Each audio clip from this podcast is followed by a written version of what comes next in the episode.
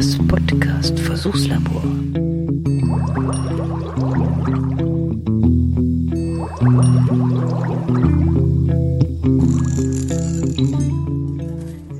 S7 nach Wolfratshausen. Abfahrt 15.57 Uhr wird voraussichtlich 5 Minuten später eintreffen.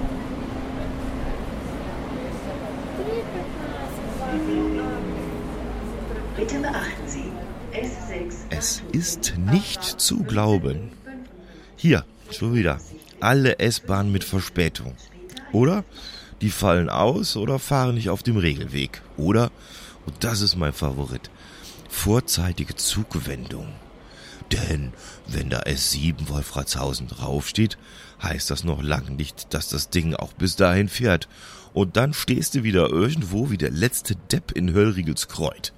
Und wisst ihr was, da ist nix. Aber auch gar nix. Kein Kiosk, keine Kneipe. Und was eigentlich mit das Schlimmste ist, da gibt es nicht mal eine Toilette. Jo, das ganze Drama kündigt sich ja meist schon kurz vor Feierabend an. Auf Twitter, wo auch sonst. Da hat die S-Bahn München nämlich auch so einen Account und spült dann die aktuelle Sachlage so quasi druckfrisch in deine Timeline. Aber was bringt das? Ich kann eh nicht anders. Ich muss von Karlsfeld über die Donnersberger Brücke nach Wolfratshausen. Und wenn's da irgendwo klemmt, gibt für mich keine Alternative. Aber heute ist mal genug damit. Ich bin da nämlich einer ganz großen Sache auf der Spur und werde hier und jetzt exklusiv im Podcast Versuchslabor nicht nur die Gründe für die ständigen Verspätungen und Störungen im Betriebsablauf auf den Tisch bringen. Nein, ich gehe noch weiter und werde schonungslos aufdecken, wer hinter dieser ganzen Geschichte steckt. Ich beobachte das ja schon seit Jahren hier an der S-Bahn-Haltestelle Donnersberger Brücke in München. Anfangs ist mir das nicht so aufgefallen und dann wurde der vage Verdacht doch zur Gewissheit.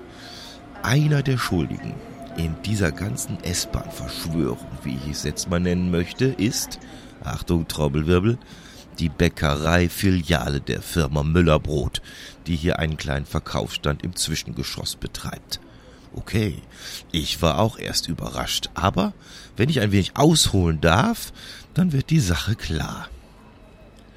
Wie es aussieht, hat hier der Chef von diesem Müller-Brot-Bäckereisyndikat einen Kurs Kreatives Backen in der Erlebnisgastronomie bei der VHS in München oder wo auch immer besucht und ist zu dem Schluss gekommen, dass es eine ganz tolle Idee ist, die doch eigentlich nicht mehr verbesserbare bayerische Laugenbreze vor dem Backen noch mit Streukäse und Schinkenwürfeln aber sowas von zuzukleistern, dass das arme Ding überhaupt nicht mehr wie eine Breze aussieht.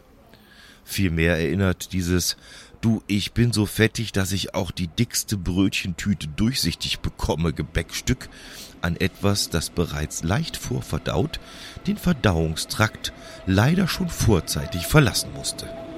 Kein Wunder also, dass sich auch noch zur Feierabendzeit der größte Teil dieser Schinken-Käsebrezen noch in der Auslage finden lassen. Weil sowas ist unter normalen Umständen nun mal einfach unverkäuflich.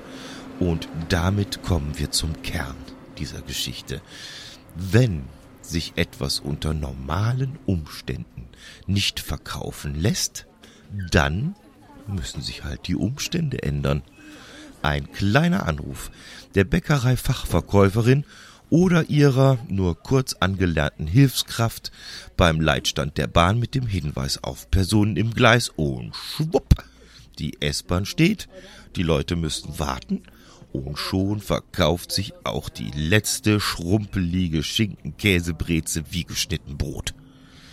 Wenn ihr also mal hier in München vorbeikommt und zufällig auch den Weg über die Donnersberger Brücke fahren müsst, dann achtet mal drauf, was sich da beim Müllerbrot noch in der Auslage befindet. Und wenn dann noch eine von den Verkäuferinnen zu ihrem Telefon greift, dann aber nix wie Wäche, ab in die nächste S-Bahn. Ah, siehste, hier, hier auf Stichwort, da kommt ja meine. Also, in diesem Sinne, machtet gut zusammen. Servus, der Klaus.